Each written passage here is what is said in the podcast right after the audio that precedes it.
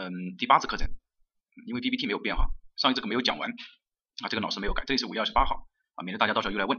好，那我们开始呃上课，还是一样的啊，讲的是第四部分，就是城乡空间规划啊，城乡空间布局这一个。呃，前面呢我们基本上呢把这个啊这张图呢讲完了，就是用地的性质、城市性质、用地布局、发展方向、各种用地的呃等等等等，对吧？啊，其实呢我们讲完了啊，包括我们上一次课讲的是就是其实就是对外交通了，就是铁路、公路、港口啊这些。但是在这个地方呢，我们在讲交通的时候呢，我们还有一个啊需要特别我们要注意的点，就是我们的城市内部的道路的一些细节，比如说公交站点应该怎么布置，对吧？道路交叉口应该如何处理？什么时候轨道交通应该如何做？那么这个呢就是什么？就是我们说对于大城市或者特大城市来说，我们需要考虑的问题。那么其实这一次呢，我们呢就是要讲一个点啊，讲城市里面的该如何做啊，城市里面该如何做。好，我们接下来往呃讲了哈，啊就是关于城市综合交通规划。城市综合交通规划呢，我们其实呃它分为两个啊，一个是对内的，一个是对外的，这个没有问题。那么前面的上一节课呢，我们已经把这个啊这个这些讲完了，公路、铁路、航空、水运讲完了。呃，然后呢，呃，我在讲这个的这个地方的时候呢，布置了一个作业，就是城市交通系统和城市道路交通系统的区别是什么，对吧？布置这个作业，对吧？呃，可能大家都错了，就说城市交通系统的话，它是分为三个部分，它是分为城市运输系统、城市道路系统。城市运输系统呢，它其实指的是一种交通的一种行为，而如果城市道路系统呢，它指的是交通的通道啊，就说城市道路它只是作为交通的通道来使用，而城市交通管理呢，它是一种管理和控制，而城市道路系统指的是什么呢？城市道路系统就是城市道路系统不等于城市交通系统，对吧？我们说城市道路系统等于什么？城市道路系统等于啊不不，这个呢应该是城市道路交通系统啊，道路交通系统啊等于什么？我们说城市道路交通系统是等于城市交通系统啊，城市运输系统和城市道路系统，我把它写在这个地方，等于这两个，等于这两个啊，所以呢它这个呃大家要记住这里是有差别的啊，这里是有差别的，嗯。这个是关于这个啊，第一个，城市道路交通系统等于城市运输系统和城市道路系统啊之和，而城市交通系统呢，它多了一个啊，多了一个这个管理和控制。那么呃，我们接下来讲这个我们城市道路交通的一些知识点，希望大家呢呃和我一样啊认真听。今天的内容呢，可能大家会觉得啊怎么这个样子啊，就觉得感觉到学起来很很累很麻烦但是这个没有办法，因为可能大家都不是这个，就是大家可能接触的城市规划要多一些，但是接触到的真正的交通还是要比较少。啊，所以呢，大家如果出现这种问题，大家也没有什么呃那个的啊，完了跟着学就可以了。我们在进行这个交通规划的时候，我们第一个要做的就是城市交通的调查和分析，这个是没有问题的。那么城市道路的交通调查和分析，那对于我们来说，我们哪些是我们必须要考虑的点呢？我们首先我们调查什么呢？我们调查其实就是交通量在道路时间和空间上的分布，时空上的分布，以及为什么会产生交通的问题的原因。比如说这个地方为什么会堵车？那我们知道，哎，可能是。啊，我之前去过一个地方，一个城市啊，它这个城市呢大概是这个样子的，然后呢，它里面的这个路呢都是这个样子啊，然后啊只有两条啊，其他的有一些还有一些弯弯小小很小的路吧，然后这两边的路呢路网呢非常好，但是它整个城市把火车站设在这个地方，然后经常堵车啊，不管怎么样都堵车，原因是什么呢？原因就是什么啊？类似于比如说我们这边称为西啊，这边称为东，就是东西向的道路交通的太少了，比如说这条路堵了，那可能只剩下另外一条路，所以呃它往往堵车呢就是这样的方式堵车，哎，并不是采用这种南北向的堵车。这个就是它产生交通问题的原因。那我们经过这个产生交通问题，那我们在进行做城市规划的时候，那我们就要知道什么？要增加啊，要增加这个路网啊，这个是我们来分析它的一个原因，对吧？第二个就是我们要做一个交通的区划分析，就说和城市人口和人口相协调，就是说你整个做下来，你这个要和啊人口和这个相协调啊。如果你不协调的话，本身也是有问题的，对吧？这个是一个。第二个就是我们要把交通它在城市上呃交通上的一个分配，我们也要做出来啊，我们也要做出来，这个是第二个。好，考试的重点呢，在这个交通出行的 OD 调查。OD 调查指的就是呃目的地调查啊，就是你出行的目的地啊。这个是就说你这个地方是起始点的意思，O 是表示起始点的意思啊，D 呢就表示目的地的意思啊，所以就它的 O OD 调查。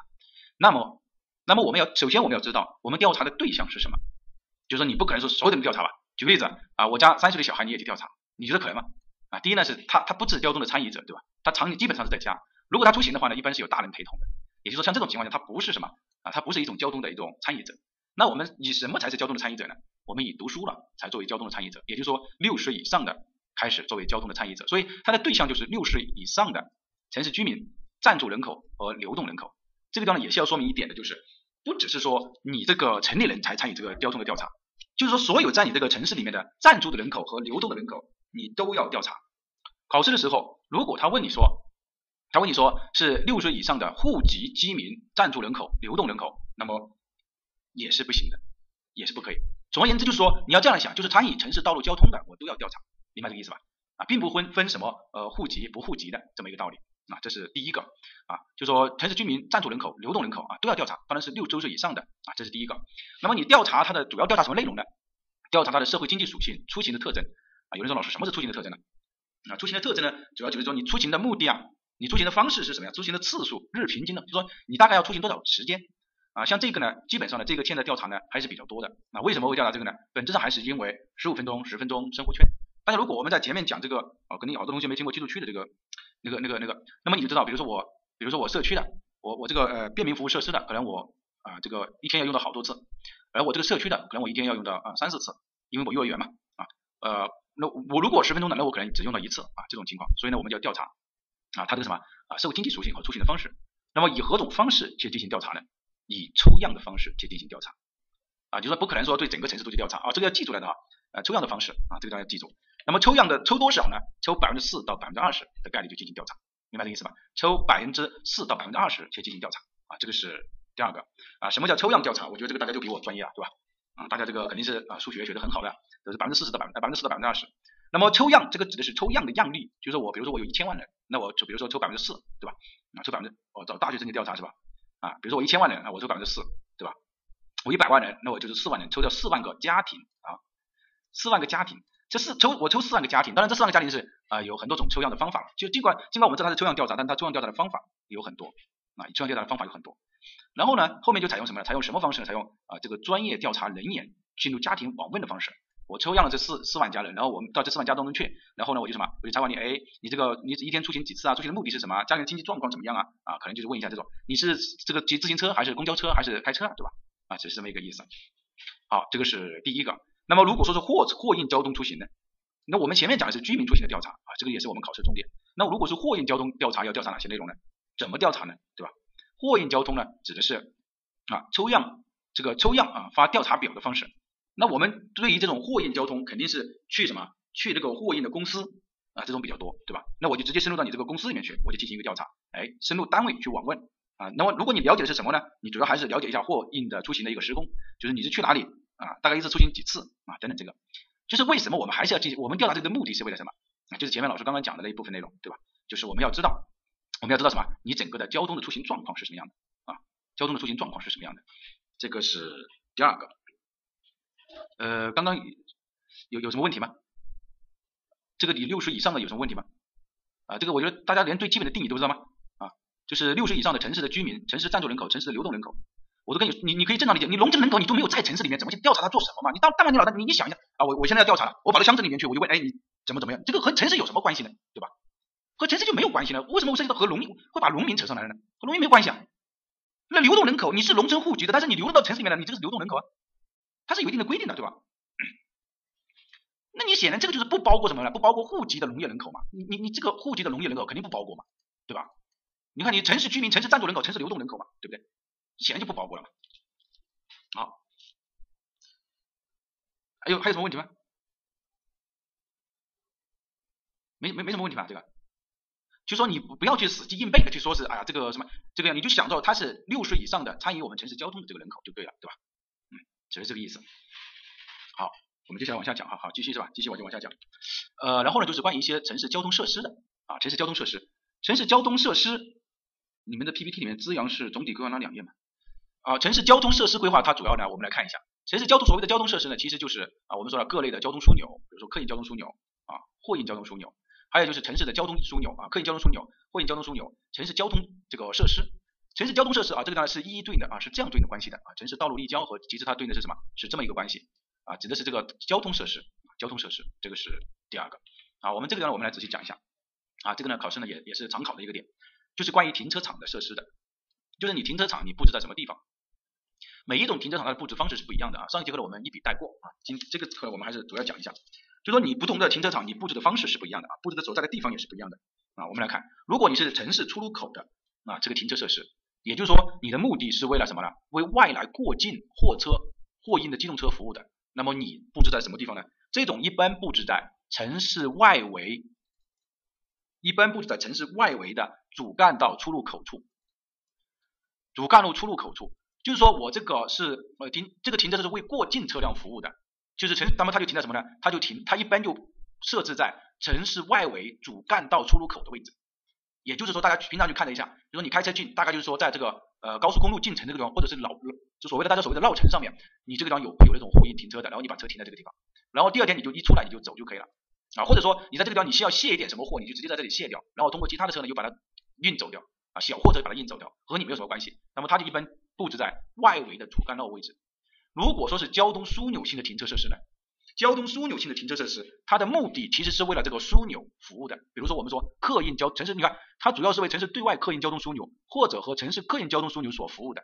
那么它本身就是一个停车设施啊。上一节课我们讲的，比如说昆呃昆明的有一个啊，就是说东南西北它都有一个这个呃这个交通啊这个客运站。那么它这个叫城市对外客运交通枢纽。那么它一般就是什么呢？就是为它所服务的。这个指的是停车设施哈，停车。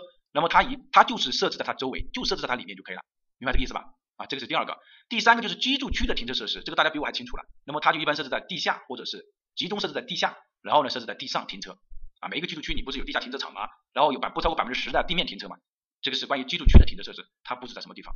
第三个就是关于各级商业和文化娱乐设施，比如说万达广场，刚刚有同学已经说了啊，它自己有地下车库啊。对吧？我们还有说是去影剧院也有啊，它自身也有停这个停车设施啊。那么叫各级商业或者文化娱乐中心附近的公共停车场，那么它就布置在中心区的外围设置的社会停车啊。我们这样说法，它是设布置在什么呢？布置在这个的外围哦，布置在商业或者是文化娱乐设施的外围，不可以到里面去啊，不可以到里面去啊。为什么不可以到里面去？之前我们已经讲过了啊，类似于就是节流啊，类似节流啊。还有一个就是大型的公共活动场所啊，大型的啊，大型的城城市外围的公共公共活动场场所啊，这个也很多啊。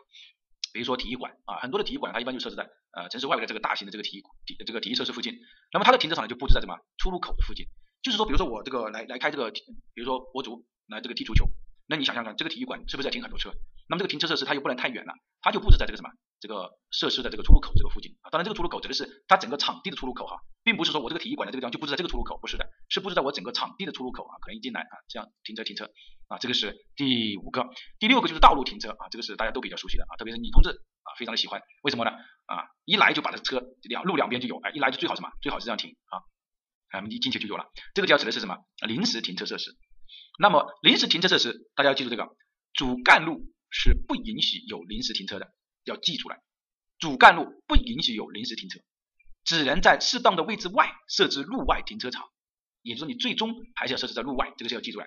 第一个，第二个，次干道可可能设有路外停车，也可以考量考虑少量的路边停车带啊，路边停车带可以设置少量的，那你大家很清楚了啊。主干道是不允许，只能设置在路外。然后呢，次干道呢可以有这样的一个一个的啊，一个一个的什么这种，但是局尽可能的啊，也就是说。可以有啊，但是呢少量的啊，并且呢要设置分隔带，要设置分隔带，就说你这个地方你要设置啊，这个车呢就不允许啊，就要设置，就是你不能影响什么正常这个行驶的车辆啊。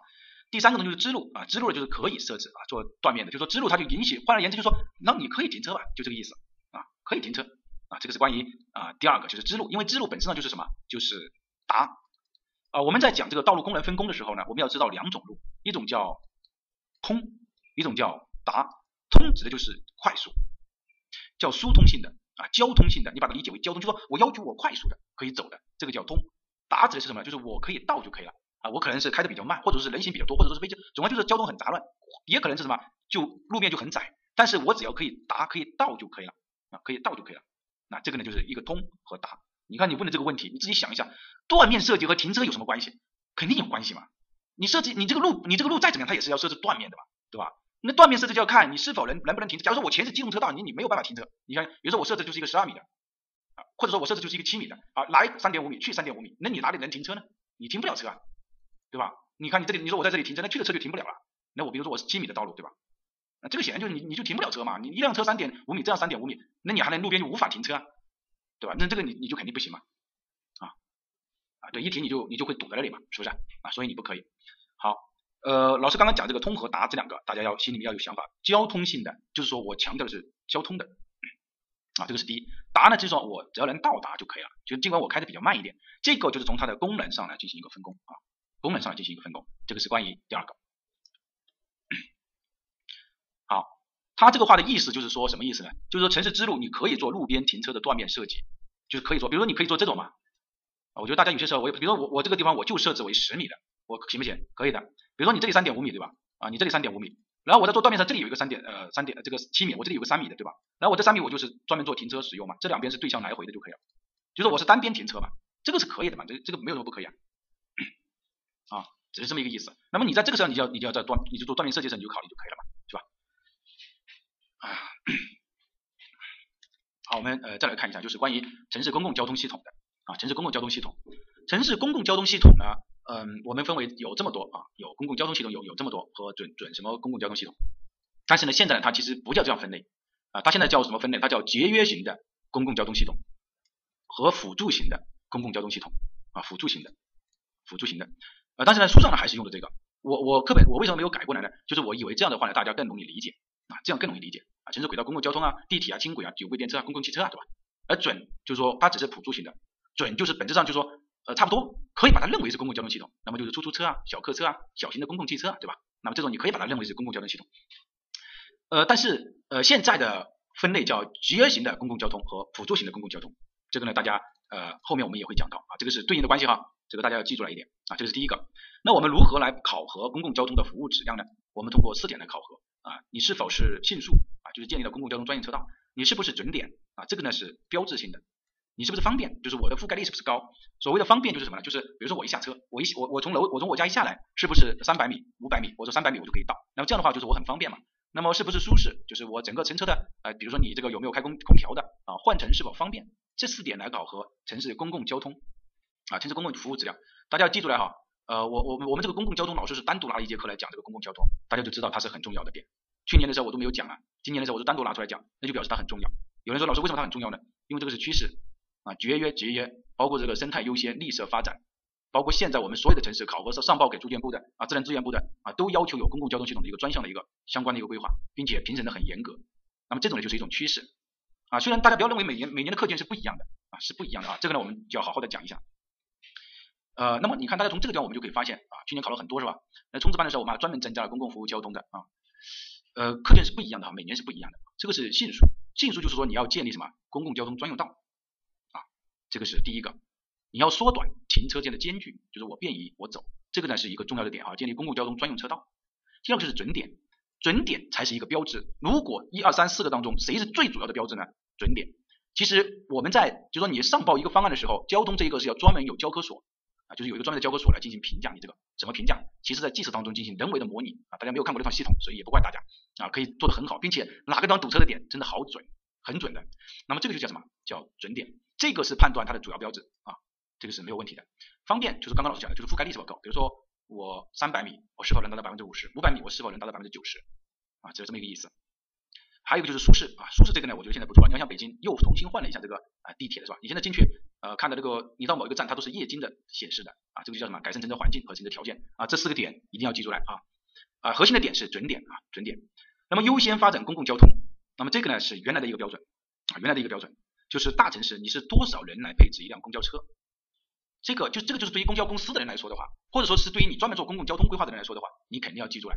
那么我比如说我有一百万人，那我要配置多少台公交车啊？对吧？啊，那么大城市是按八百到一千人来配置，小城市呢是一千二到一千五来配置一辆标准的这个车啊，标准的车。公交线网的密度在市中心的话呢，要每平方公里啊三到四公里，如果说是边缘的话，就是二到二点五公里。市区的线路的长度一般不能超过八到十二公里。就说你这个线路的长度啊，一般不能超过八到十二公里，明白这个意思吧？好，那么这个呢，其实就把你整个的公共交通啊，公共交通可以说大的轮廓呢已经帮你定掉。第一，你有哪几种分类？这个没有，这个大家很清楚。我再说一遍，这个叫节约型的啊，可能老师说不是很清楚啊，节约型的这个公共交通系统，这边叫辅助型的啊，就是主要的还是前面的啊，后面是辅助。第二个是怎么来判断？第三个就是我要有多少张公交车？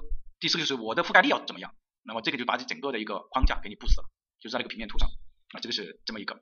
那么关于公共交通服务要满足什么要求呢？要满足以下的几点要求，很重要的要求啊。第一，节约型的这个公共交通站点，五百米的服务半径覆盖的常住人口和就业岗位，在规划人口一百万以上的城市，不能低于百分之九十。就是原来啊，我们是没有这条指标的，原来是我们是没有这条指标的。那么我们现在有这个指标，什么意思？比如说你这个有一百万人，对吧？有一百万人，如果按五百米的半径来算，它其实是这个意思啊。我因为它当然，我老师现在说的这个，呃，不能完全说出它这个它这个意思出来。但是我用一个很浅浅显的道理给大家解释这个问题，就是说，如果你以五百米的半径来算的话，你可以覆盖到，比如说一百万人，你可以不能小于，也就是不能要大于百分之九十百分之九十是什么？常住人口和就业岗位。就是说，比如说我从我家下来，我我应该是有我我不管是从上班的地方这个就业岗位，还是从我住的地方下来的话，我都应该要什么？基本上可以做到这个公交车，以五百米的半径，就是我走五百米，我就一定有一个公交站点。这种情况呢，不能低于百分之九十，这个是一种新的提法，就是原来是没有这一条的啊，现在有了啊，现在有了，这个是第一个啊，这个应该没有问题吧？这个有问题没有？这个要理解啊，啊对，这节约型的啊，你打出租车，你打滴滴车，那肯定你在哪个地方你都可以打得到嘛，对吧？而滴滴车和准公共汽车是属于辅助型的，辅助型的，那你怎么样你都知道嘛，对吧？你到哪里去他都会去接你啊，对吧？啊，那么这个就是一个要求啊，理解了是吧？啊，理解了就好啊，我就是希望大家这样这样很快的啊。然后第二就是城市公交公共交通的不同方式，不同这个线路之间的换乘距离不宜大于两百啊。比如说一八年的时候，你从这个地方，我不管你你是对外客运，你这不同的方式，公共交通的方式，你从这个地方，或者说你这个然后到这个地方，你超过了两百，对吧？你超过了两百，那么你显然就是什么？你显然就是我们说不宜大于两百啊，不宜大于两百。换乘的时间呢，控制在十分钟以内啊，十分钟以内。啊，这个呢是啊第二点啊第二点，这个换乘的距离不宜大于两百，这个大家可以记住哈。我我们现在是这样的，就是现在国家对于交通这一块，原来呢我们是认为，呃，交通应该是顺畅的，啊，交通应该是顺畅啊，原来就说你所有的规划你都认为你应该是顺畅的，但现在我们国家对于交通规划这块的原则是，啊，没有提顺畅这两个字，这是一种理念上的改变，什么意思？就是说，呃，偶尔堵堵车也可以理解，也可以接受，啊，就这个意思，啊，并不是说我们国家我们做了妥协，不是的，而是，比如说这个就像百分之，就说你要考一百考，你要考八十分，你可能只要复习啊四，比如说四十天就可以了，但是你要考一百分的话，可能要复习啊两百天。那么就说这种就代价没有必要啊，这个也是整个的，也是整个的它这个一种思想方向的变，全世界都开始略微的有这种意识到，就是要意识到什么呢？我们要和这个交通拥堵长期并存，就是大家就是有有这么一个想法，哎，不要去想着我要去解决这个交通拥堵的问题啊，no 没有办法啊，这个是第二个，你终于知道为什么实物难是吧？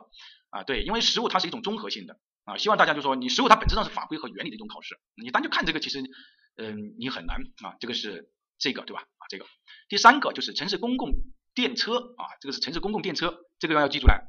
这个当城市公共电车不是节约型的哈，就说城市公共电车只是节约型的一种啊，只是你看我们来说，你看它，你大家看下面这个节约型的公共交通，他说是为城区所有人提供的大众化的运输能力什么什么，简称为公交。大运量、中运量、普通运量，大运量指的是单向客运大于三万的，中运量指的是一到三万的啊，普通的是小于一万的啊。那这个其实这个公共汽车呢，就相当于是我们呃老的标准或者是老的提法当中的。公交啊，就是公共，就是大家平常坐的这个第一刷卡啊，比如说清华西路到了啊，你就到了对吧？那只是这个意思。嗯，那么就是像就是就就是那种啊，指的是那种。那么它这个的面积呢，还这个说法还是没有变，就是以三百米半径计算的话，那么你应该要覆盖不小于城市建设用地的百分之五十。以五百米计算的话，那么不能小于百分之九十。哎，对，第一学生卡，第一老年卡啊，第一帅哥卡啊。听说有的地方已经发了啊，怎么发？就是你很帅是吧？我就发一张给你，然后你第一打八折啊，帅哥卡。但是没有没没有发这个美女卡啊，你你知道为什么吗？就帅哥卡他发了，但是他没有发美女卡。你不相信啊？你不相信你你可以去呃理解一下，就是为什么又没有美女卡呢？我我对我之前对这个也很好奇啊，我觉得这个有问题啊啊，但是人家给出的解释啊非常的完美啊，professional 很专业的啊，大家就记住了啊。你你第一个啊要记住了，这个就是呃我们说的公共电车啊，它的是三百米啊，这个大家应该常识嘛，百分之五十，五百米是百分之九十啊，这个呢可能是为什么？可能是会考的。啊啊，其实老师讲到的这个呃红字勾出来都是很重要的，都是有可能会考到的点。那么如果说是公交首末站啊，这个我们来看一下，就是说你首末站你应该布置在哪个地方呢？啊，首末站要结合居住区、城市各级中心、交通枢纽来进行布置啊，这个地方去年考了啊，是一张多项选择题。嗯，其实如果说你你就算没有复习这一个，我觉得也应该要做得到，对吧？那首末站嘛，它本身就承担了什么？要相互衔接和疏散的功能那么居住区，有人说老师为什么要布置在居住区呢？如果你知道。啊，我们大家主要还是没有听那个居住区规划设计的一个标准的这个讲座，它其实是从 TND 模式啊这个演变过来的，所以它应该是结合居住区的。然后呢，还有就是城市城市的个体中心和交通枢纽，这个呢其实就是区域万维里面的 TOD 模式，区域万维的 TOD 模式。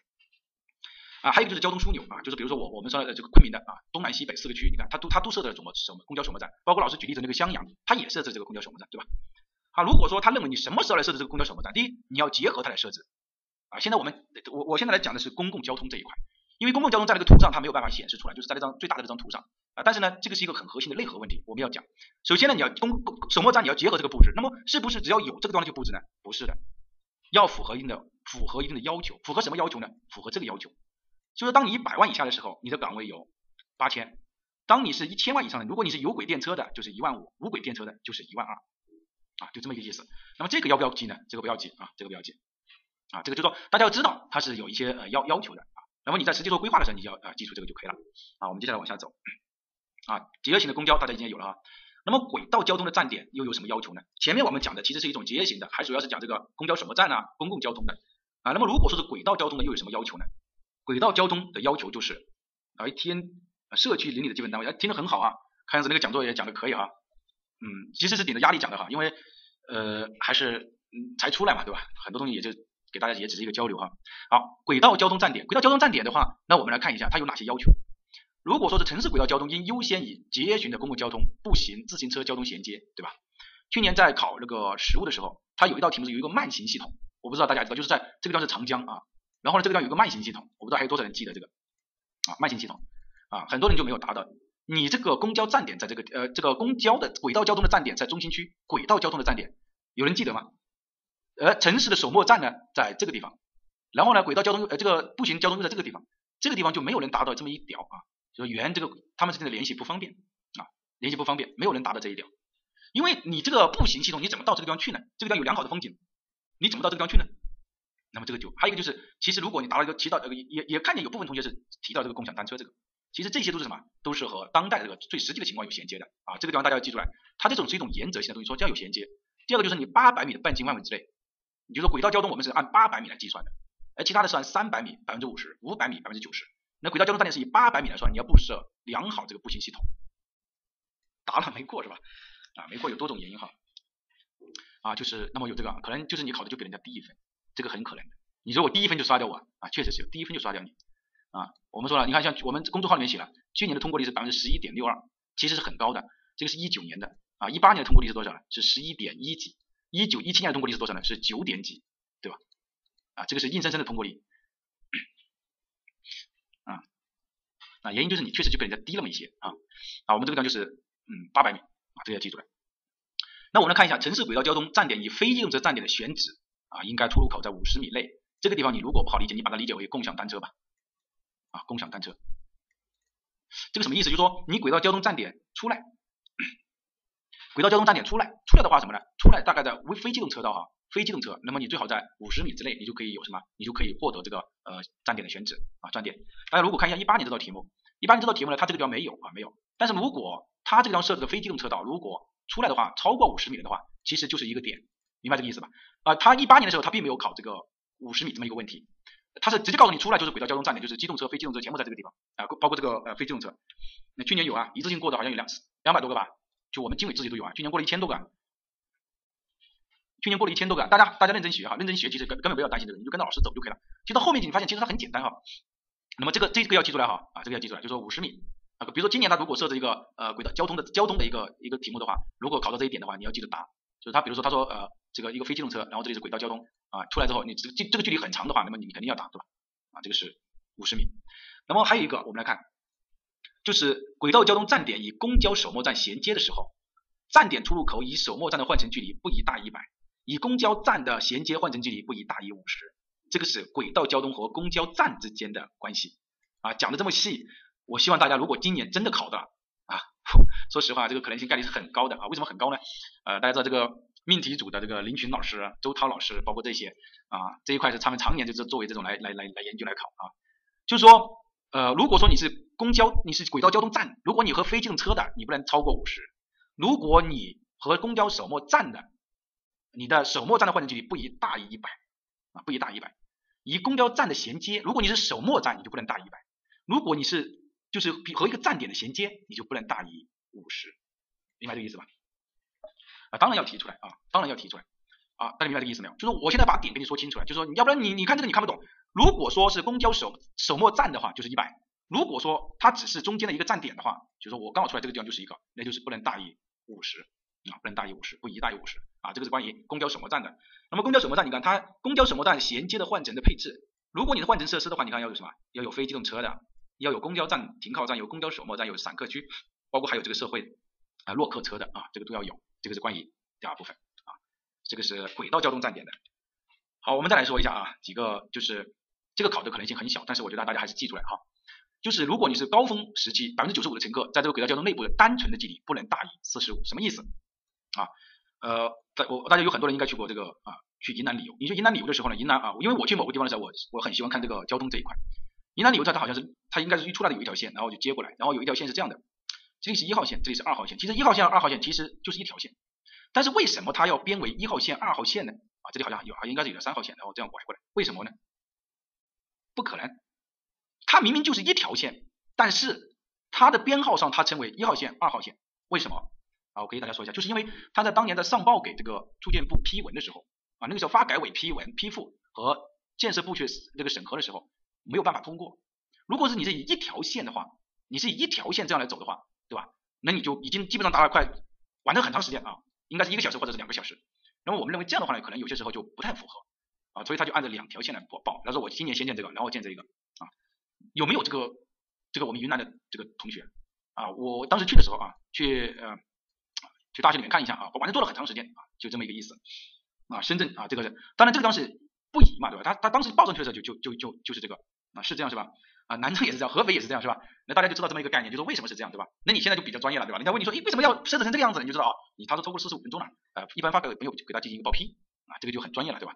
啊，但是刚刚也有一种就是有人是远远超过了这个的，那我们说一些大城市、特大城市那是例外嘛，对吧？啊，这个是关于这一个啊，那么还有一个就是关于这个呃站点的是八百米的啊，呃。这个呢就是另外一种啊，另外一种，然后就是关于它的控制的距离的，什么呃三十啊、四十五十、两百六十的这种啊，这个大家到时候看一下就可以了啊，这个不是什么重点啊。我们来说几个啊，就是我们来看一下啊，就是老师给大家提出来一下，因为呃交通这一块啊变化挺大的。第一，人行道的最小宽度不应小于两米，原来的人行道的宽度是多少呢？应该是二点五米，那现在就是什么？就是两米，这个是一个比较变化比较大的一个地方。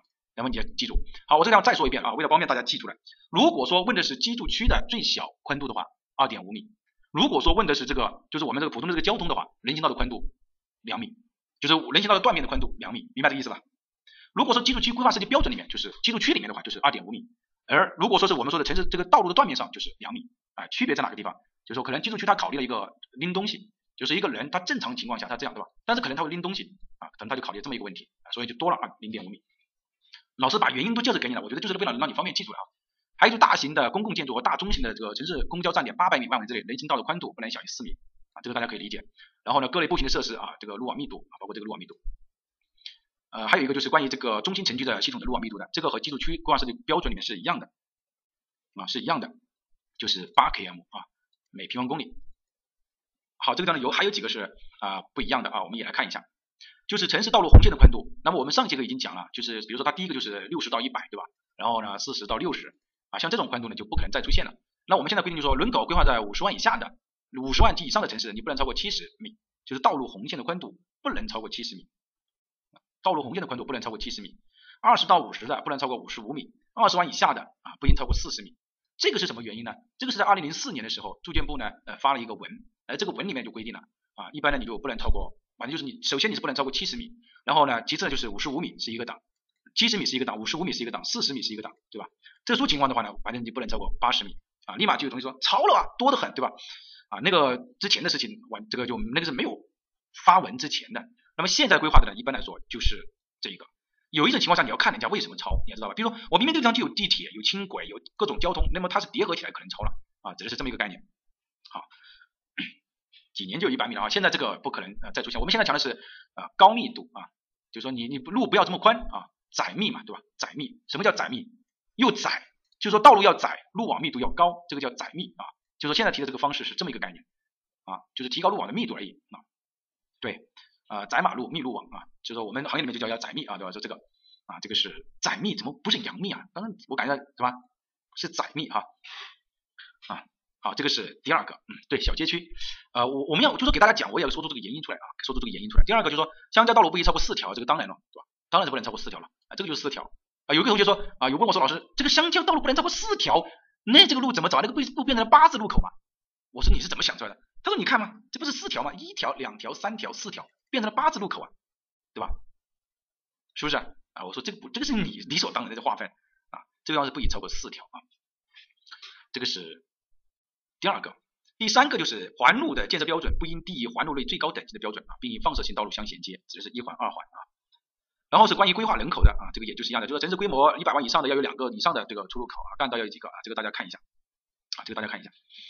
好，我们把这个呃接下来再讲。这个地方呢不宜超过四条啊，这个就是四条了嘛，对吧？你超过四条就是五条了嘛，怎么这个这个有什么，对吧？就是不能超过你，你不宜超，你这个东西超不能不宜超过四条，你这个就叫四条，哎，这个四条没有问题啊，你三条丁字路口也没有问题，但你不宜超，你加了一条就是五条了嘛，这个没什么好说的嘛，对吧？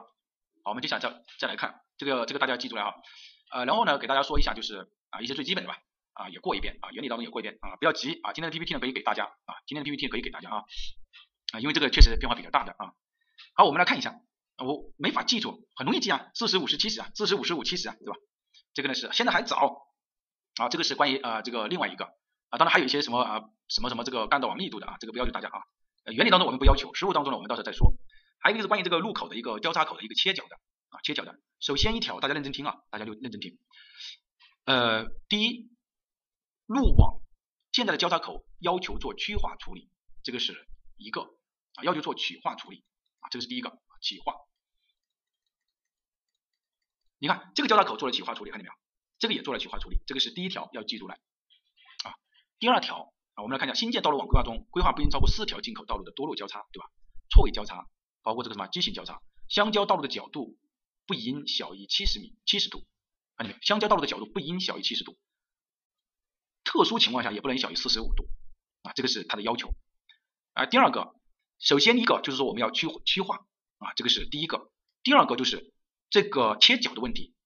主干道和次干道按二十到二十五米来切角，支路按十五到二十米来进行切角，明白这个意思吧？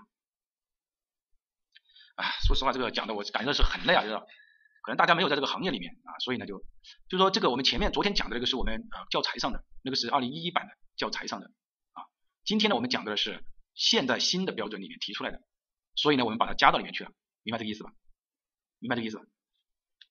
这个应该大家应该理解吧？那么我们现在所讲的，那原来的里面它就没有提什么节约型的公交轨道了，什么交通公交轨道站点，这个就没有提。但是我认为这个原理当中肯定会考的，去年就考了啊。那么所以呢，这个也就给大家丢出来这个地方。所以你不要去计较那个那个那个，如果他真的他也他也不会就说呃考你六十和四十五这种，他不会去考的，明白这个意思吧？他不他他这个不是他考的目的，考察的目的，他考察的目的是你确实要啊懂懂这些，知道它的所在啊。所以这个不要太过于去纠结啊。好，我们来看一下啊。还有就是按照主次干路，就说你主干道的时候，你切多少，你的切角切多少？什么叫切角？切角值就是说，这个尹老师应该讲过了吧？就是说我们这个道路红线嘛，就是说你看见所有的道路它不是这样的嘛？你看见人家的规划路不是这样的嘛？是吧？是不是这样的？哎，这个叫道路红线的切角啊，你应该看见都是这个样子对吧？对吧？都是这个样子，对。安全距离就是说这个地方不能被挡住了。那么按多少呢？就是说按照二十五到二十到二十五，十五到二十米来进行切角。那么这个切角，大家如果用相沿控规的话，就一次性给把它切掉，对吧？啊，只是这么一个意思。啊，这个呢是老师给大家呃大概的看了一下。那么它的停车视距呢，这里也给大家看一下，这个是啊，比如说你多少多少，这个相关当中呢啊是有的。啊，这个是一个。啊，第二个呢，我们再来看一下，就是关于公交站场的一个规划。啊，现在要求现在讲的这些就是要求大家呢啊了解啊熟悉一下就可以了。可能现在对大家来说，我就说今天这个课程，如果你不是规划专规划专业或者交通专业的，可能会觉得有点啊困难，对吧？啊，因为涉及到呃专业性的东西要多一些。啊，这个是第二个。第三个就是关于啊公交场站的一个规划。啊公交场站的一个规划，公交场站的一个规划呢，我们也来给大家看一下啊，呃一步一步来理一下，希望大家也呃掌握这个。关于公交场站呢有几个，第一是它有两种，一种就是综合性的，一种是呃保养中心呐什么之类的，这个是第二个，讲得很明白是吧？啊讲得很明白就好。啊，这个是公交站它的一个分类，还有一种是公交枢纽站，公交枢纽站和公交站它是不一样的，公交枢纽站它最少要有三条以上的线路。啊，有没有人问什么是三条以上的线路？比如说一号线、七号线、十二号线，他们都在这个站这个地方有停靠站点。那么三条以上的这种地方，我们才可能称它为什么呢？为客运枢纽。啊，这个是第一个。那么每一个这种像这种客运枢纽啊，它一般呢啊暂定的是一到两个公顷啊，一到两个公顷。明不明白？应该明白啊。就说你你这个地方啊，你一号线可能也会到这个地方来停，也也也最后也要把车停在这个地方。呃，七号线也要把车停在这个地方，十二号线也要把车停在这个地方，因为公交车它晚上它并不开嘛，对吧？它晚上并不开啊，指的是这么一个意思。这个叫客运的枢纽啊，公交枢纽站当中的客运枢纽站，就大家晚上在休息的这个时候。第二呃，这个第二个就是关于首末站啊，首末站呢，如果它是一条线的话，那么它就占用的是呃一千平方米，那么如果是三条线的话，它占用的就是三千平方米啊，那么两条线的话呢，那么就按两千平方米来算，这个是首末站的这个占地的面积。大家，如果你做过控规，你就知道，你是不是要编制这个公交首末站？比如说我这个地方有公交首末站，但往往这个公交首末站的用地是多少，你不知道。那么这个时候你就可以参考，哦，参考这个标准。比如说，哎，一一条线路，那我觉得可能一千五百，我盖一些这个用房吧，一千五百啊，一千五百也两亩多地啊，对吧？那么如果是三条公交线路的话，哎，那我就呃更多一点，这种叫公交首末站啊，公交首末站啊，它的一条线路的占地呢就是按一千平方米来算。如果是到发站的话，那么就不超不宜超过这么这么一些啊。这个是关于公交枢纽的。我们着重来讲一下公交站啊，这个公交站的，在市区应采用港湾式停靠，这个没有问题啊，这个是必须要采用港湾式停靠，在市区里面。有人说老师，我们那边就没有采用港湾式停靠啊，对吧？那么肯定是历史原因啊。那么绝大部分呢，我们现在是要采用港湾式停靠。港湾式停靠就是说，比如说你过来，然后呢我这样，然后又凸出来，对吧？然后这里，然后我我公交车就从这个地方然后拐进来，把车停在这里，对吧？那我在停车的时候就不影响我后面的我继续行驶嘛，这个叫港湾式，对吧？关于港湾式换乘，这个地方要特别注意，同向换乘的距离不大于五十米。好，举例子，我们来看，比如说这个地方是一条路啊，一条路，什么叫同向换乘的距离呢？啊，比如说我。是这样走的，对吧？这个叫同向换乘的距离，这两个之间不能大于五十米，明白这个意思吧？啊，比如说这个地方是一号线，这里是二号线，这个叫同向换乘，不能大于，或者说啊，这个叫同向换乘，这个是第一个。如果什么叫异向换乘呢？异向换乘的距离不应大于一百米。那么就是说，比如说我在这个地方换乘，那我往这边走的，就是我从这边下来了，下车，而我要换这条路，这个叫什么呢？这个叫逆向换乘距离，你不能大于一百一百米啊，这个是第二个，不能大于一百米。如果说是对向设置的呢？什么叫对向设置？对向设置啊，我还是画一条路，比如说我这个地方有一个，一般的大家看见没有？公交站点是这样，但是呢，绝大部分它是不会这样来布置公交站点的。如果是这样布置的话，就表示你是什么非专业的人士。因为为什么这样的话，你两你这个停的车的话，那是不是就两边就堵死了，对吧？两边就堵死了。你这样的话，你你看你这里和这里就就堵了。那我们应该说是避免拥堵的话，它就错开，就错开。所以这个叫对向设置，说明应该迎面错开三十米，看见没有？也这个距离是三十米。我觉得这个已经讲的很多了吧，我都把这个多少米画在这个地方了。我觉得这应该这个大家一想就想得到，对吧？那三十米，然后平面，因为我老师已经帮你简化了很多。如果你看规范看什么那更很复杂。如果说是平面立交的话，就是说你看前面说的都是在路段上，是不是？有些时候就是这种情况，比如说我，我我重新擦掉这个啊。有些时候会出现这种情况啊，哪种情况呢？就是我刚好在交叉口，那怎么办？你在交叉口的话，你的换乘距离不能大于一百五。比如说我一般是出站口停了，对吧？我出站口停，我比如说。在这个地方停了，对吧？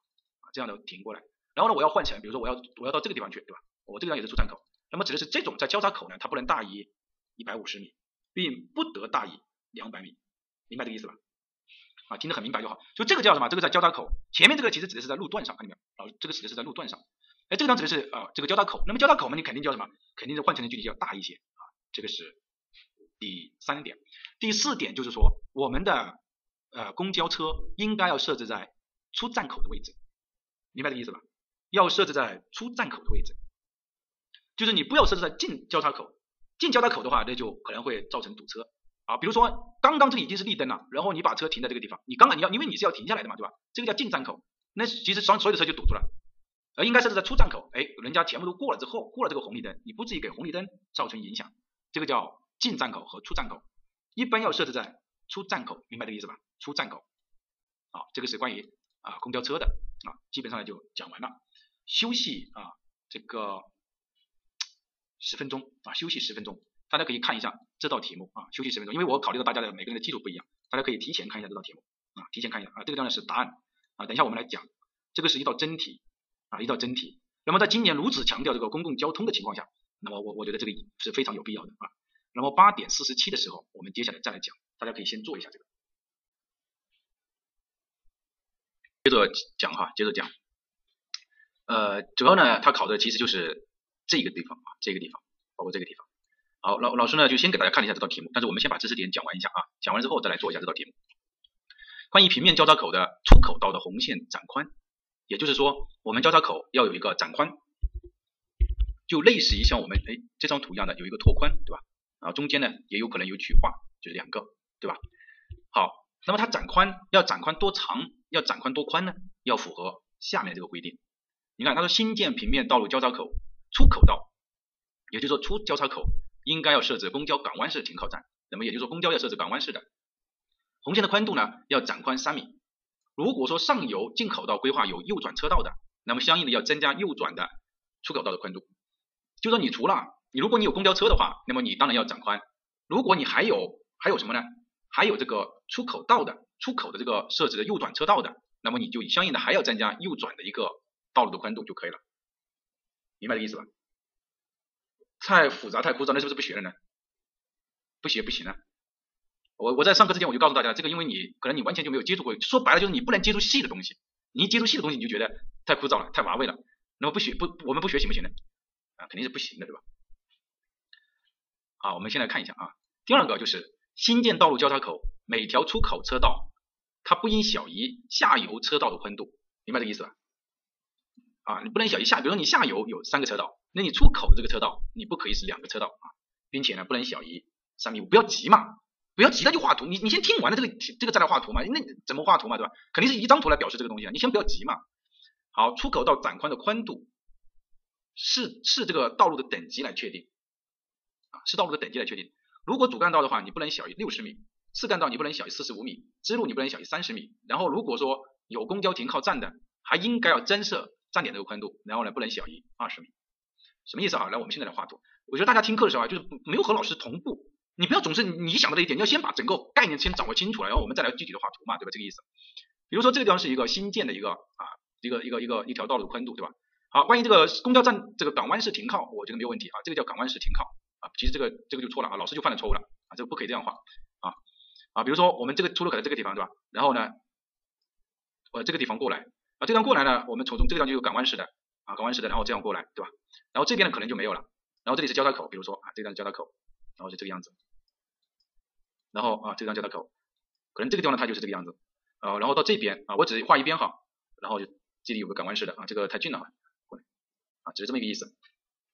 那么如果红线宽度你到了这个地方，你看见没有？他说的意思就是你在这个地方你要展宽三米，就是相当于类似于像这张图一样这个地方要拓宽三米，看见没有？啊，只是这么一个意思，这个就很简单了，对吧？也就是说我现在画的这个是错误的，他到这个地方的时候就应该要这样，然后到这边呢也应该是同样道理，要往里面要。看见没有？只是这么一个意思啊，展宽啊，同样当然这个也是一样的哈，一样的，这个是第一个啊，展宽然后这里回来。如果上游的设置了右转的，什么叫上游？就是你车从这边过来，车车从这边过来，它上游有都是设置了路转的，它上游都是设置了右转的，那么你这个地方也要设置右转，明白这个意思吧？就说你看，当你上游进口到进口到规划设有右转车专用道的时候，你相应的也要增加这个的宽度，就是你除了这个拓拓区划这个三米之外，你还要相应的要增加右转的这个车道的宽度。什么叫上游？就说你车来的方向就称为上游啊，这是第二点啊。第一点，第三点就是呃，新建道路交叉口每条车道的宽度不应小于下游的车道宽度。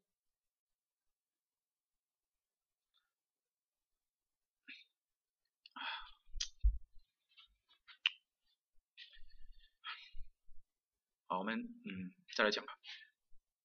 因为这个大家应该我我也不知道这个呃应该是能看见这个才对啊，对吧？之前也是这样，对吧？啊，对你自己刷新一下，说这个因为太呃这种，到时候到时候又要拖堂啊，到时候到了十点拖堂的时候，又有同学要照样说啊，什么时候下课了？什么时候？这个是一样的。好，这个是啊这个这个地方啊这个地方，呃然后呢我们来看一下就是第二点对吧？可能有点延迟对吧？啊有点延迟呢这个没办法啊，有点延迟没有办法，你不管用任何一个平台啊都会有延迟的。啊，如果新建交叉口的每条车道的宽度，你的下游，比如说我们还是我觉得这个图可以说说的比老师画的好啊。假如说你看它这个地方，这个地方称为下游，比如说它出来这个地方是两条车道，那么你在这个进口到了这个地方啊，啊，我重新刷一下，就是比如说这个地方啊，我说的是已经出来了哈，比如说我们已经出来这个地方，它是两条车道啊，两条车道，那么你在这个地方啊，出交叉口这个地方，你就不能少于两条车道，你明白这个意思吧？那意思说你大概要三条车道，我说你最少要有两条车道，就是这个意思啊。就这个意思，所以你看这个地方他他说的是什么意思？他是说，呃，你不能小于下游车道的宽度嘛，就是车道数和车道宽度你都不能小于它嘛，那不能小于它的话，那么你理论上就是最少是两个车道的宽度嘛，对吧？啊，这个指的是啊第二种情况啊你要注意的。其实这个东西都是一些新的东西啊，这个大家这个也很正常啊，第一次接触也很正常。但是出口道的展宽带的长度，那么你这个展宽展宽多少呢？对吧？如果说主干道的话，你就不能小于六十米；次干道的话，你就不能小于四十五米；支路不能小于三十米。啊，我们还是就是说，换而言之，就是说我这个展宽的这个长度啊，就是这一段的长度是多少米的问题。如果这主干道的话就是六十米，次干道它就是四十五米，支路的就是三十米，这个明白这个意思吧？就这个长度是多少的一个问题。如果你还要设置，他说的是说，如果你还要设置公交港湾式的，那你就要再延长二十米，因为公交车它已经很长了，它进站靠站，也就是说啊，我换一个颜色。就说你原来本来说你六十米就够了的，但是因为你要设置公交车，那你就要延长二十米啊，可能要到这个样子。那这个二十米的基本上就是为了公交车来服务的所以就展宽到了就延长了二十米啊，只是这么一个意思。第三个就是啊九字班的，你还说是你稍微听懂了一点，去年也讲过了，去年又不是没讲啊，你这个这个不对哈，不能因为它难你就不去理解，其实它并不难了，对吧？好，我们来看一下，第还有一个就是关于公交车，公交车距离这个交叉口的距离一般要大于五十米，什么意思啊？我们还是回到这个这张图，实物讲的很细是吧？但没办法，呃，因为每个人的基础不一样啊，我们要照顾绝大部分人。比如说大家看到这个地方啊，看这个地方，这个地方呢我就简单的画一个啊，就说你啊这个公交车距离这个地方的距离呢要大于五十米，要大于五十米，明白这个意思吧？就是你你如果你小于五十米的话，那就会影响啊影响这个公交这个交交叉口嘛，因为交叉口本来就是一个比较呃事情比较多的地方，对吧？要五十米，这个和实物有关系嘛？有些时候我都啊有关系啊啊有关系，看见没有？那么这个呢就要求什么呢？叫五十米开外啊五十米开外，就是要五十米啊啊。那我们再来看一下这道题目啊，它哪一些点？第一个就是说主干路和次干路交叉口应该要有拓宽。对吧？啊数据蛮多，你不要管它数据嘛，对吧？第一要有拓宽，你看它显然它是没有拓宽的。比如说什么叫拓宽？就是刚刚我们讲的，你其实到这个地方你就应该要要要这样要这样啊，要这样过来啊，要拓宽，就是这个地方要有个三米二的一个拓宽的嘛，对吧？这个就是第一个，它没有没有拓宽，所以它这个答题要点当中给出来这么一个，这个三分。第二个就是我们说了，你看呃，它说交叉口处的公交站停靠应布置在交叉口的出口道的一侧，出口道的一侧就是说你你看你你你你看他说了，你看一号站点它的不布置在出口道，一号站一号站是这样过来的，对吧？是不是？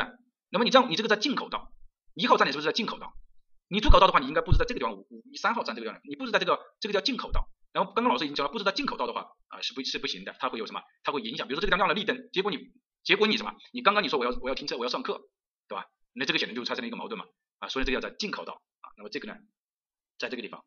第三个就是四五号站距交叉口过近，你看到四号站是这个是是不是这个站啊？这个站五号站五号站在哪里？在这个站。我们说应该要大于什么呢？要大于五十米，对吧？要大于五十米，要大于五十米，所以呢，它这个地方就给出来。那么这个地方就有好几好几分了，这里就有好几分。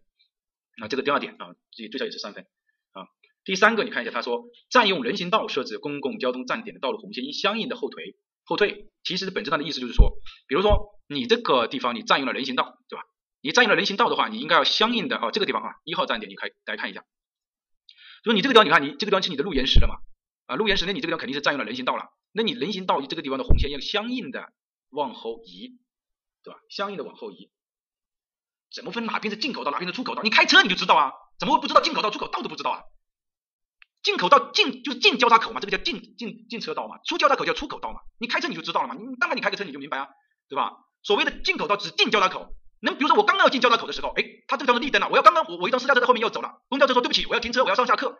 那你行不行？那肯定是不行嘛。那所以它应该布置的出口道嘛。这个原理就是这个意思嘛，对吧？是不是这个意思？啊，这个呢是关于啊这个第二点。好，第三点的话就是，那么你这个地方你占用了道路红，占用了这个呃，你看道路红线要相应的后退啊。那么也就是说你这个你你这个地方你看它已经占用了这个路沿石，占用了这个人行道了，那么它叫什么？要相应的往后延。第四点就是要设置港湾式的停靠，那么它永远每一个都没有设置港湾式的停靠啊，港湾式的停靠。好，我这个地方我要说，这个题目我们叫变形哈。啊，我们变怎么变形呢？啊，我们这样变形。假如说这个地方它现在是过近，对吧？那如果我把它过远了，比如说到这个地方，我们就认为它有什么呢？它有一百米呢。那么这个呢也不行，这个也不行，对吧？那为什么不行呢？我们说了，你逆向换乘的距离不宜大于一百五，对吧？那你不得大于两百。那我们认为，假如说你从这个地方到这个地方的话，这个地方已经五十了，对吧？那么可能就不行了。那这个是一个道理，是不是？啊，对，呃，这个是一个，嗯。然后呢，大家如果啊，我李老师肯定应该是讲过了啊。像这个地方，它有一个叫什么？这个叫什么？这个这个突出的这个地方叫什么？这个地方有没有专业的同学说一下？这个地方叫什么？就是就是你看这个地方，这个地方是这个这个这个绿化带、绿化带、绿化带、绿化带过来过来到这个地方突出来这个地方，叫安全岛啊，安全岛啊，安全岛啊，安全岛。那么像这种的地方呢，如果大家记住了哈，记住了，如果是主干道，或者说啊，你就把它理解为主干道吧，那么它要有安全岛的，没有安全岛，可能这个地方也是你就要提出来没有安全岛。明白这个意思吧？对，呃，老师讲这个讲的很细的啊，这个地方讲的很细啊，那很细的原因呢，就是因为它很细，并且它更新了这些东西在里面啊，所以呢，老师讲的要细一些。呃，大家对于这些数字呢，其实没有必要去太多的去关注它啊，没有必要太多的关注。就是说你要你现在这个阶段精讲班阶段，你就是理解啊，理解它有这么一些问题所在。到了冲刺班的时候，就是命题也完了，大纲也出来了，那我们大概也知道了一些东西啊。我们在讲的时候就会有针对性的来讲啊，针对性的来讲啊。如果它没有安全岛的话，你要记住了啊，它是要要有的。一号啊，二号没有错开，一号而二号没有错开三十米啊，这个问的不好。第一呢，就是说他认为你这个一号呢已经是进交叉口、进道口，本身就是不应该存在的，这是第一个啊，对吧？第二个，就算是你认为的这种，它也不是在路同向上，就是我们说的，我刚刚讲这个是路段上错开三十米，就说对象是指的是在路段上，并不是在什么，并不是在这个我们说的呃交叉口。你看平面立交和交叉口，它适用的是这一个，明白这个意思吧？明白这个意思吧？明白了吧？对对，因为你这个地方它本身就是不应该存在的，然后它是你这个地方现在是在交叉口，并不是在路段上啊。然后三号站以六号六车道主干道这个距离五十米，三号站六十米什么？怎么他就是告诉你说这个距离要大于五十米嘛？那你你就这个意思吧。三号站是六车道主干道这个距离五十米也不够吧？哈，就是告诉你说是要五十米啊，五十米，嗯。进站口多眼设置算合理，一百。哦，这个问的我真的这个扛不住了。这个你怎么？我刚才说一百米它是不合适的，就是说你这个一百米是不合适啊，老大，你救救我行不行？我说是一百米不合适，因为你一百米就你本身就不宜大于一百五十米嘛，对吧？你是不宜大于，你这里又要求它出口必须要大于五十米，那你怎么你这里又出口一百米，你怎么换成就会大于一百五十米了嘛？是不是啊？啊，显得很啰嗦啊，这种我也觉得我自己讲这个讲的有点啰嗦，嗯。好，那我们呃，那我们接下来再再讲啊。进口道就不能设置停靠站点了，还要怎么说啊？我们要设置的出口道啊，怎么进口道？进口道它就不让你设置出这个交叉口，设置公交站点，就这个意思。你管你多少米，你连站点都不设置嘛，还还就谈什么多少米的事情，对吧？好，继续啊，接下来往下讲。那么讲这个地方呢，其实就基本上把我们城市的这个都讲完了啊，讲完了。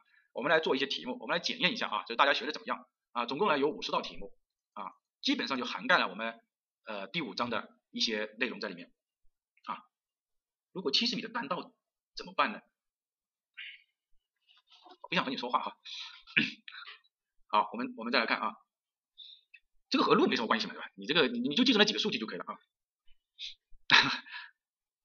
啊，对我我们这个直播哈，大家也要理解啊。啊，我们接着往下讲吧啊啊，直播有个好处就是什么？就是大家可以感受到我的情绪啊，我也可以感受到大家的情绪。你就记住那几个概念啊，其实很简单的，就是五五十米啊啊，一百五十米啊，两百米啊，对吧？然后进口道。进道进口道啊不能设置，出口道可以设置，就这么一个简单的道理啊。出口道，那么那么这个，然后加上一个什么？加上一个拓宽，你你要有拓宽啊，其实就可以了啊。考试的时候一般就这种，我其实和大家也是一样的，拓宽多少？主干道啊六十米、四十五米，然后呢，如果你有公交车的话，再加上一个二十米，对吧？好，我们接下来再接着往下讲。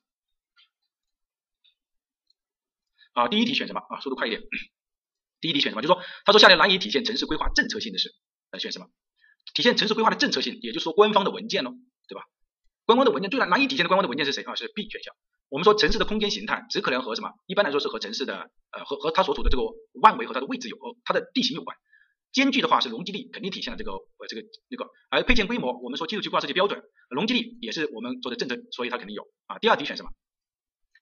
啊，第二题选什么？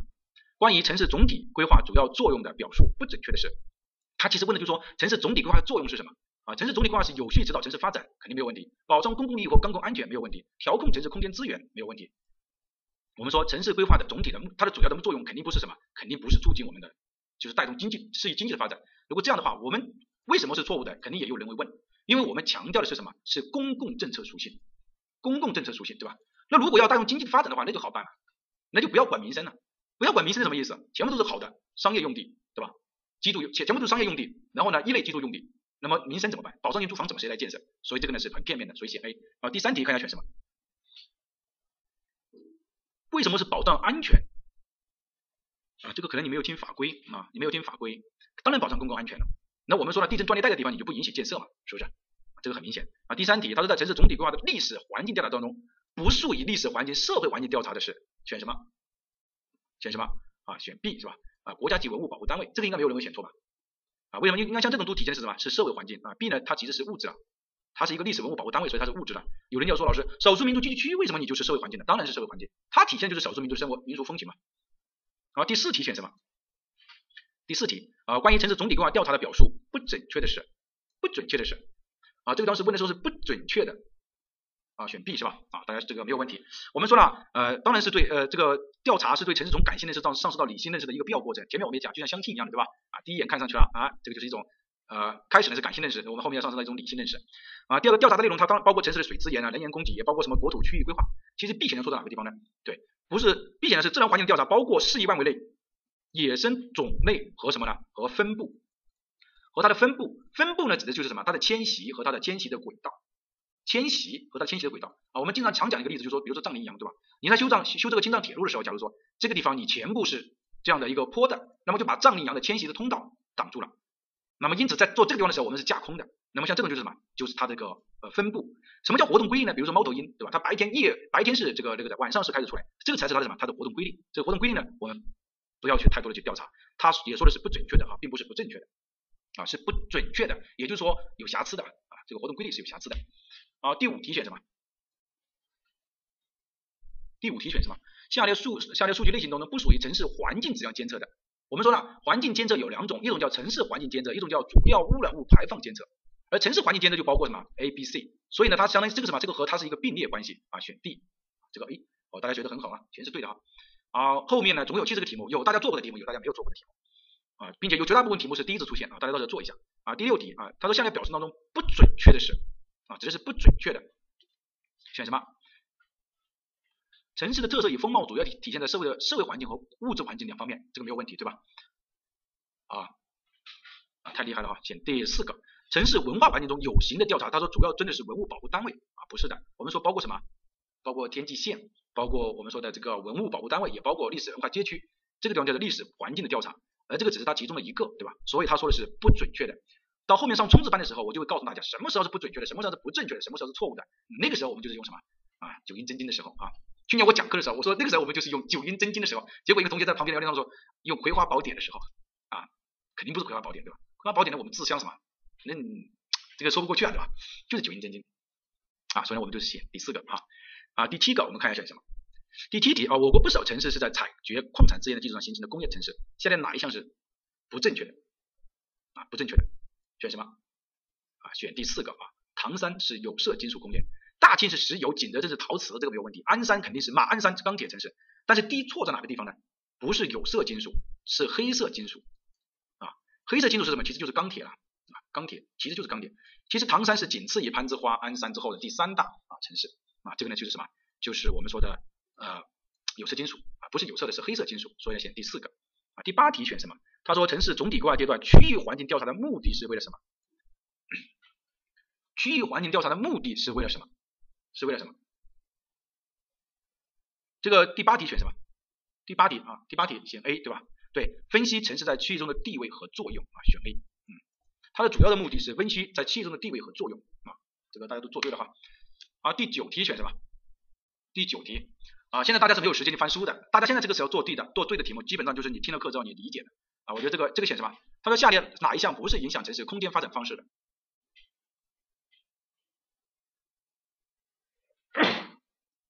还选第四个？当然是选第二个了。经济规模和我空间发展有什么问有什么关系呢？没有关系啊。比如说地形地貌肯定不会选，铁路建设是人工环境也不会选。比如说我我要往这边发展，这个地旁边就这边就是文物分布，你怎么去发展？文物要保护起来啊，这个是属于政策。而经济规模和你城市空间发展没有没有关系，所以选 B 啊。大家不要想着原理当中啊，你就记，这个是绝对不行的。原理呢重在理解，当然书是一定要看的啊，重在理解。好，第十题选一下选什么？啊，对，大家像像刚刚那个同学一样的哈，就是十 B 啊，这种我也我也就看得出来大家这个啊。他说下列关于城市性质的错误的是，城市性质是对城市基本质量的表述，城市性质是确定城市发展方向的重要依据，城市性质是采用定性定量分析，以定性分析为主。城市性质是种什么什么发展中的认识？选什么？城市性质是确定城市发展方向的重要依据。选什么？这道题目啊，这道题目一很多啊情况啊，这道题目啊暂时摆一下啊，看这个问题很多啊啊，正因为很多呃，大家就我们先摆啊，这个不不给答案。嗯，大家如果要的话，你可以去下面去落实啊。第十一题选什么？啊，因为没有。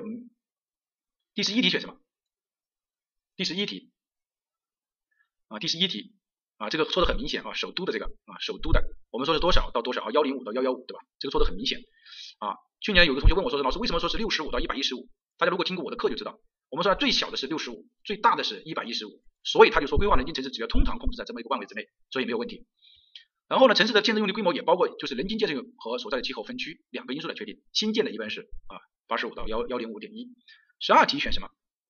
啊，关于城市形态的表述，错误的是啊啊，今天这种呢我们是这个杀手锏的啊，大家是没有时间去准备的。选什么？第十二题啊，放射型的城市一般适用于山区，集中型的是适用于平原，带型的适用于河流，星座型的适用于特大城市。放射型是什么？显然不是什么，不是我们说的这个山区了，对吧？组团型才是啊。对，大家如果记得这张图的话啊，你就会知道啊，成都平原对，组团型的才是适用于这个我们说的山区啊。这个就表示大家理解哈。如果我从现在大家这种做题，我等一下统计一下看，我就知道今年的通过率大概有多少。好，第十三题啊，不宜以文化馆毗邻的这个是公共服务设施。我们在讲公共服务设施的时候说过，公共服务设施要有自身环境的什么环境的要求，比如说医院它要安静，自身环境的要求。科技馆、文化馆指的就是我们说的县局的那种啊文化活动的地方啊，就是吹拉弹唱的地方。说白了，那我们说不能和什么在一起，不能和小学在一起，对吧？因为小学是要求是比较安静一些的，而你现在这个地方你显然并不是的，所以呢就选第四个。第十四题选什么？第十四题，他说下列表述当中错误的是，在进风频率较高的区域不宜布置排放有害气体的工业。铁路编组站应布置在城市的郊区，城市道路走向应尽量平行于城市夏季主导方向，各类专业设施应当尽可能统一的聚集，以发挥联动效应。啊，正确率很高啊啊，选第四个。我们说的是有些专业设施发挥联动效应啊，并不是有所有的专业设施都发放在放在这个，因为有些专业设施放在一起本身就是有问题的啊。之前也说了，比如加油站啊，比如说我们说的消防站，这种显然是有问题的，对吧？好，第十五题，关于液化石油这个液化石油气的储备站，也就是危险品仓库了。啊，就是三类危险品仓库，液化石油储备站嘛，对吧？那么你认为这个选什么？第十五题，他说应选择在前去地区前年最大风平的下风侧，应远离居住区，应远离选什么？就是说要设置生产区和辅助区要各设置一个对外出入口，也就是不能分割啊。这个呢，呃，题目呢选 A，就是说它应该是在前年最小风平的上风向啊，最小风平的。上风向，呃，有人立马就问，韦老师，你你你虽然很厉害，但是最小风平的上风向不就是最大风平的下风向吗？是不是？那不就一个道理吗？你连这点道理你都不明白吗？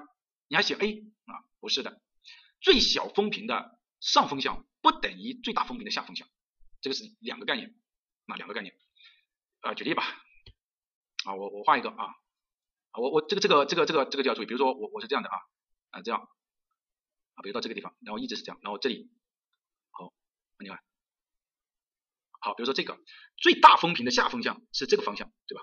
是这个点，最小风平的上风向是这个点，所以你看，显然这两个不是一个概念，对吧？画图表示要表示呢，我很友好啊，你说表示我就表示给你看，对吧？是不是？你要画图我就画图啊，满足你的一切要求啊，所以呢，A 选项，这个很明白啊，只要我能做得到的啊，我就满足你。好，我们来看一下啊，第十六题，下列哪一项不是城市总体规划中城市发展目标的内容？哪一项不是城市发展目标？不像不像哪啊？我们说了哪一个不是啊？刚刚已经说了啊，城市的性质不是啊。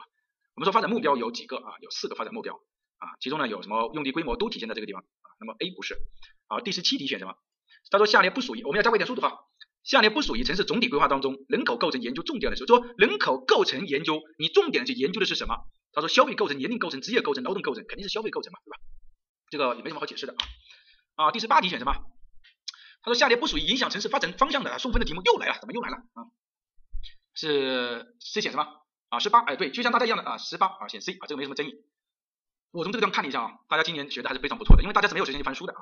二十题，什么叫风向频率？风向频率指的是，首先我们把某个方向排除，对吧？某个方向排除，我们说的是什么？各个方向占什么总的次数的百分比？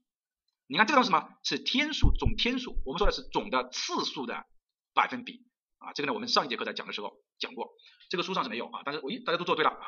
Game over。二十一题，下列不属于城市用地条件评价内容的是，城市用地条件评价有自然条件，什么叫自然条件？我们说了，什么地质工程啊、水文条件啊，这个叫我们上节课已经讲了，对吧？那么它不选。建设经济条件我们也说了一类、二类、三类，还有就是什么用地经济性评价，唯独就是没有用地评价是没有社会条件评价，对吧？啊，选 B。然后，二十二题选什么啊？啊，可能这部分大家就没有做过了。二十二题选什么？下列不属于现代城市规划主要特点的是现代城市规划的四个特点，有谁可以说给我听一下吗？我们说了，有综合性、政策性、实践性，还有一个什么性呢？民主、民主性。所以没有谁，没有谁没有科学性。现代城市规划的主要特点没有科学性。这个地方是城市规划啊，不是国土空间规划。OK，啊，二十二题选 C 啊，没有问题。二十三题选什么？他说，对于城市规划本身的界定，城市规划的作用范围以及社会系统与城市系统之间的关系的范范围是呃规范是，就是对城市规划本身的界定，然后城市规划的作用范围以及社会系统之间的关系的规范是。二十三题选什么？啊，对城市规划本身的界定，城市规划的作用范围以及社会系统与城市规划之间的关系，社会系统和城市规划之间的关系，选什么？二十三题，我现在说的是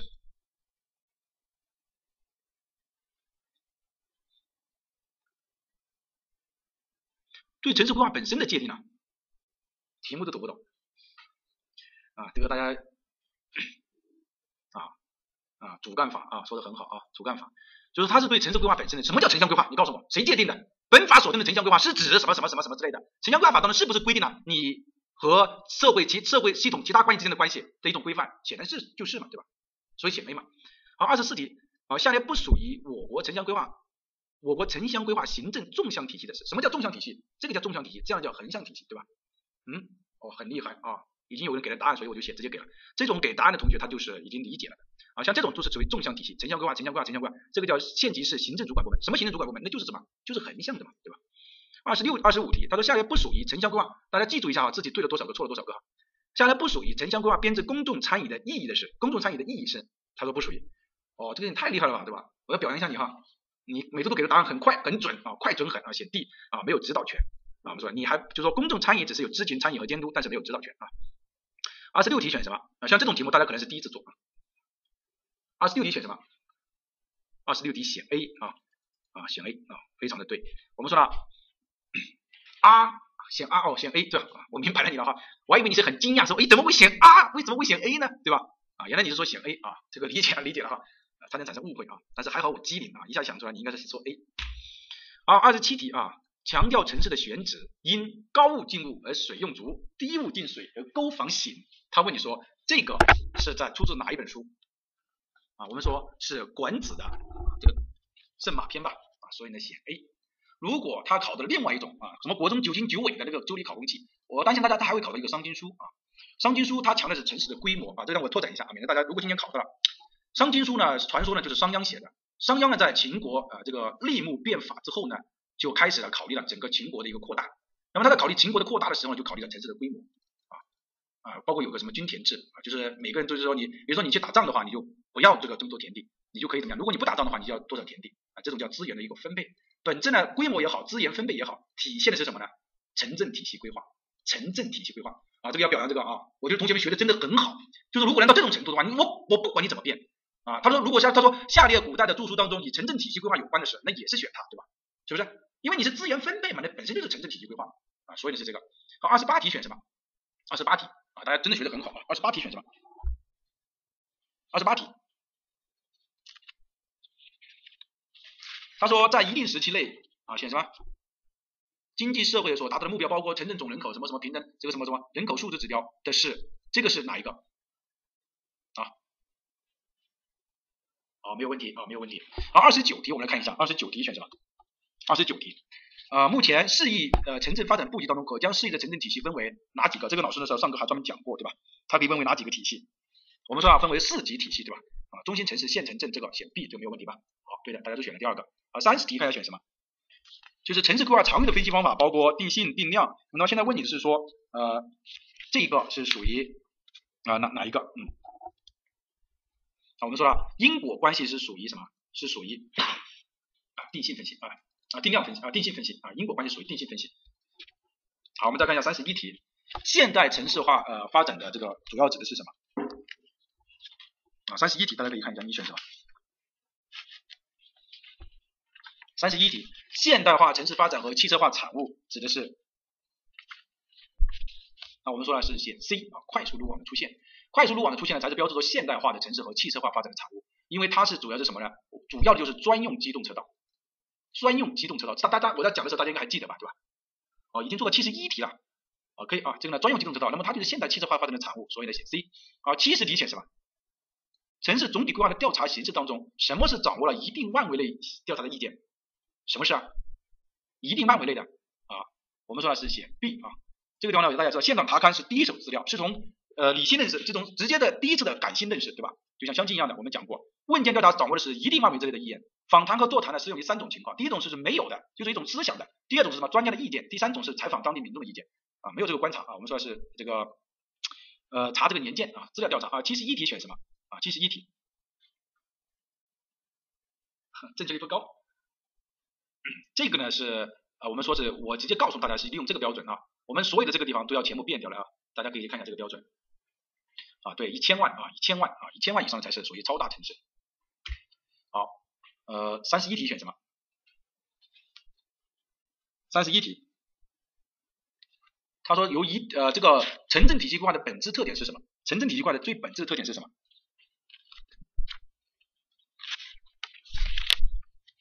啊，是有机联系，对吧？我们说，呃，城镇规划最本质特点是有是联系，联系在哪里啊？联系联系啊，是选 D 啊，第四个啊是联系。好，大家再看一下三十二题选什么？啊，三十二题选过了啊，三十三题选什么？三十三题啊，三十二题已经做过了啊，呃，不准确的，好像题目不一样啊，题目不一样啊，三十二题题目不一样，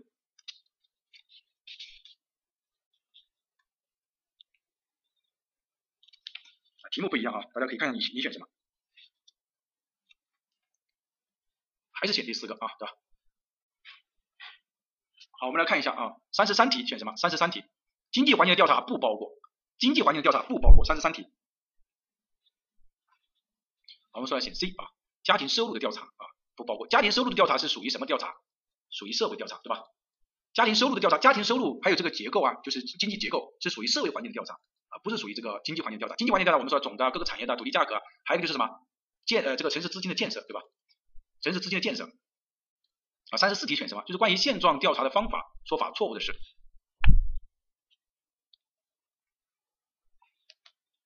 啊，我们说来选 B 啊，访谈座谈这个应该是什么？这个应该是我们说的抽样调查的。好，三十五题选什么？他说关于矿产资源对城市的影响，下列说法不准确的是。矿产资源可以促进城市的产生，对的，没有问题。我们说有些就是矿产城市，矿产资源可以决定城市新作发展方向，也是对的，没有问题。矿产资源决定了城市的用地布局，矿产城市必须制定可持续发展，对的。我们说要什么？资源枯竭型的一个转变，矿产资源是决定了城市的用地形态啊，用地的形态啊，就是你是你是什么？你是散点型还是组团型？哎，并不是决定它的用地布局，所以选 C。三十六题，他说下列关于城市职能和城市性质的说法错误的是三十六题，嗯，三十六题选什么？啊，我们说。呃，我们来看一下，城市非基本职能是指城市为城市以外地区服务的。我们说城市的基本职能才是为什么？为它之外服务的。所以呢，写 C，大家做的很快，又快又准啊，这个我觉得非常的好。这个题目大家不可能做过的，对吧？这个不可能做过啊，中这个这个就是理解了。你不管它怎么变，反正我理解你了，我不管你怎么变，我无所谓，对吧？你百变心经也好啊，我不我不管。啊，三十九，适用于影响因素的，就是适用于影响因素的个数及作用大小较为确定的城市的是哪一种？哪？比如说我们综合平衡法是适用于基本人口不确定，但是又怎么怎么？时间序列法是相当于什么？比较保守的，又不改变的，这个叫什么？影响因素比较的，写什么？三十九。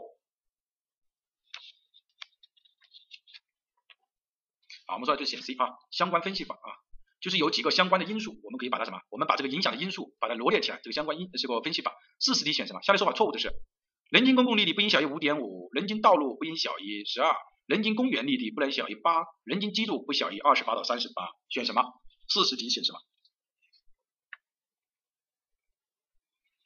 四十题选什么？四十题不知道，你还比较诚实哈，你不知道就说不知道对吧？你也不蒙我啊，这个比较好。我们说了，它这个地方其实有两种了，一种是二十六到什么？到多少？一种二十三到三十六对吧？二十三到三十六，所以它这个也是。有问题的，好，四十二题看一下选什么？他说集中型的城市形态是多中心的，带性城市形态是多中心的，组团型的是多中心的，散点型的是多中心的，是哪一个？问题是集中型的是单中心的，这个毫无疑问的，对吧？大家都知道的。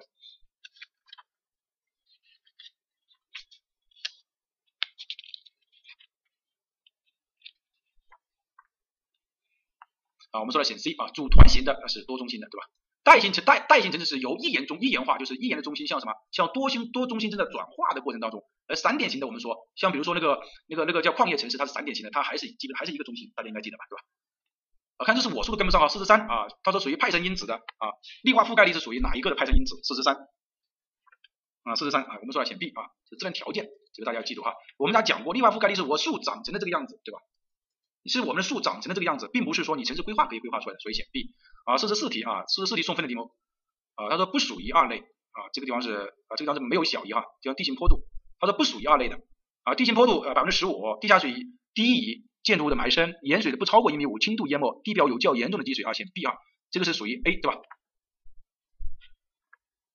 这个是属于什么？属于地下水位低于是什么？是属于一类嘛？我们说这个是属于一类嘛，对吧？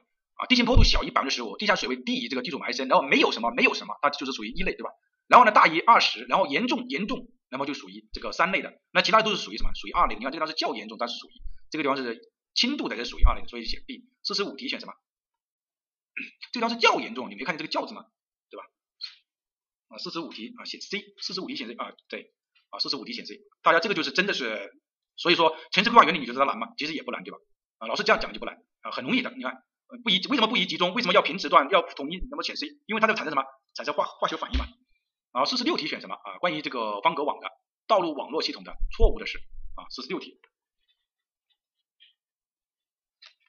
啊，我们说方格网道路系统适用于平坦的城市没有问题，不利于地角线方向的交通也是对的。非直线系数较大啊，被并不是非直线系数较小，所以就选 A。啊，nice nice 啊，这种我就很高兴啊，我看大家做的这个蹭蹭蹭蹭蹭的往上走，这个就很高兴啊。啊，表示大家真的是学学通了，学透了。我不管你怎么变，反正我是理解这个原理。啊，四十七题，他说下列关于大城市用地布局和城市道路网的功能的关系，错误的是。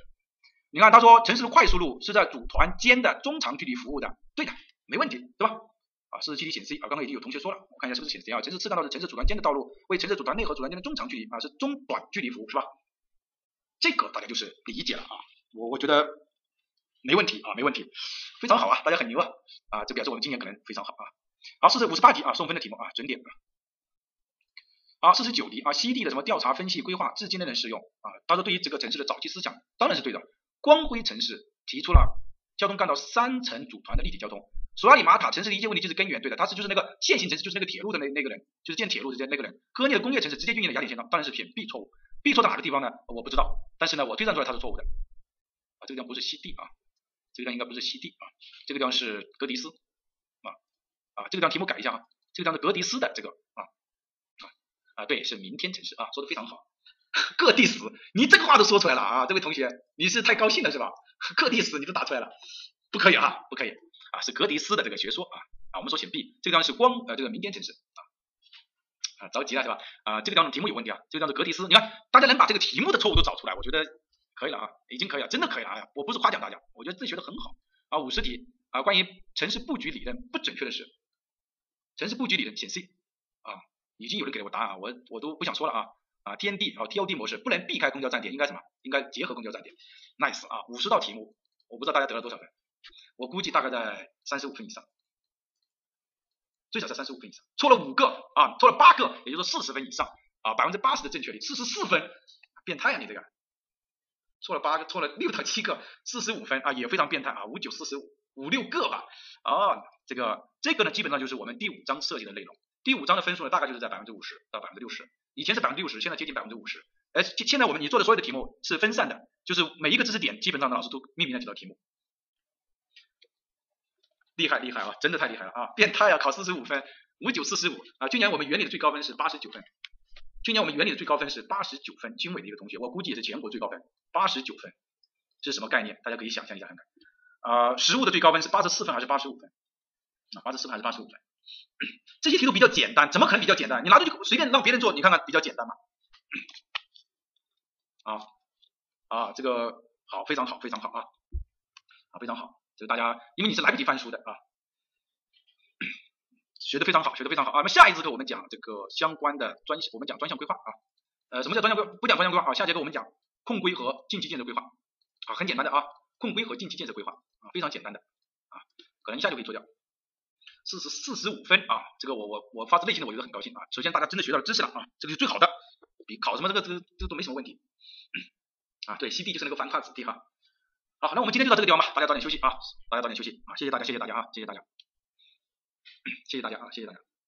下次课程我们说了啊，讲控规和竞技建设规划啊，啊，感谢大家，谢谢大家啊，大家辛苦了，今天就到这里。